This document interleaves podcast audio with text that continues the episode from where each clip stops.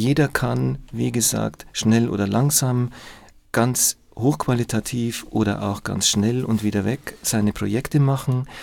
Uns sind die willkommen, die mit wenigen Vorkenntnissen reinkommen, die, äh, die schon sehr viel können, ganz genauso.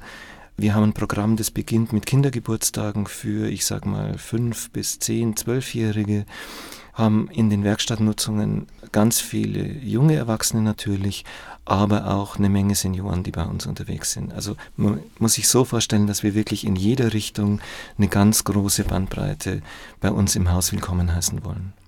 Wie geht man dann damit um, dass man so viele verschiedene Leute hat? Also ich sag mal, wie gestaltet sich die Bildung Jugendlicher im Unterschied zu Senioren?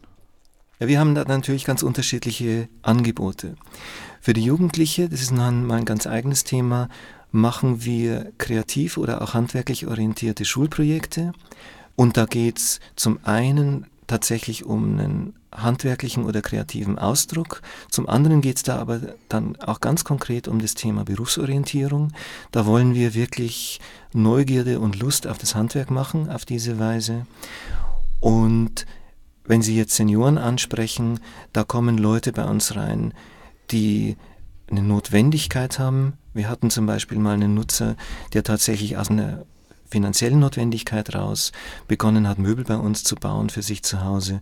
Wir haben aber dann echte und im besten Sinne Hobbyhandwerker bei uns und wir machen ja auch Repair-Cafés und für die Repair-Cafés haben wir eine ganz tolle Riege an freiwilligen Helferinnen und Helfern, Reparateure sagen wir, und da sind eine ganze Menge dabei, die im Ruhestand sind und uns und die Besucher der Repair-Cafés dann mit ihrer Erfahrungen, mit ihren Kenntnissen, ja, ich muss im Grunde sagen, beschenken.